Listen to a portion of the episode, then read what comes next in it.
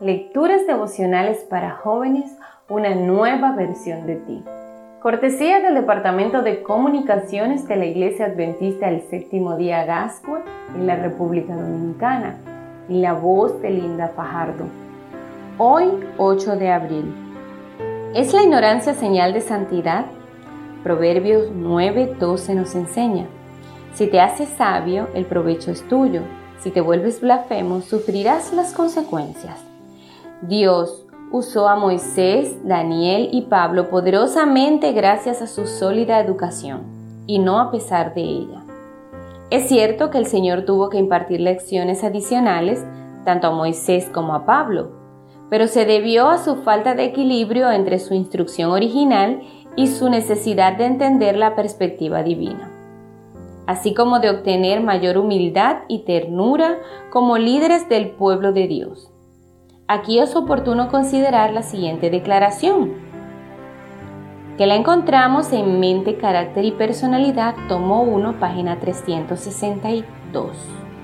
La ignorancia no aumenta la humildad o espiritualidad de ningún profeso seguidor de Cristo. Un cristiano intelectual apreciará mejor que nadie las verdades de la palabra divina. Cristo puede ser glorificado mejor por los que les sirven con inteligencia.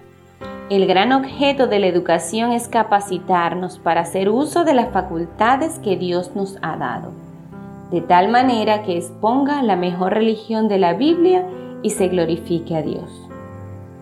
El conocimiento es parte de la naturaleza de Dios. Él es omnisciente, sabe todo lo que hay que saber.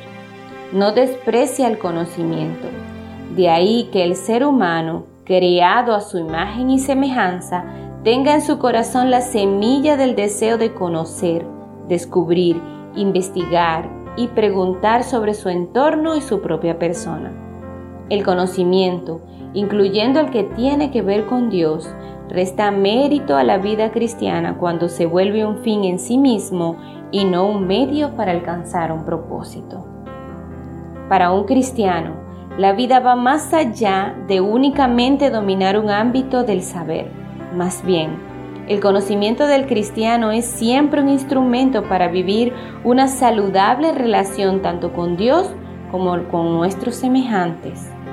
De acuerdo con la Biblia, todo aquello que se torna un fin en sí mismo llega a ser un ídolo.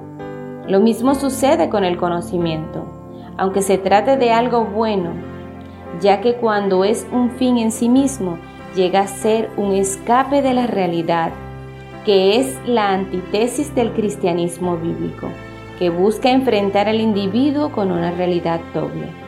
Su condición ante Dios y su responsabilidad de enriquecer la vida de sus semejantes a través del uso de sus talentos.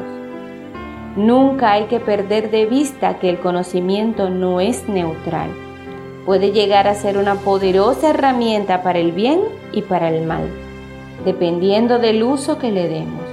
Por eso busca la sabiduría para honrar al Padre Celestial. Que en este día Dios te bendiga.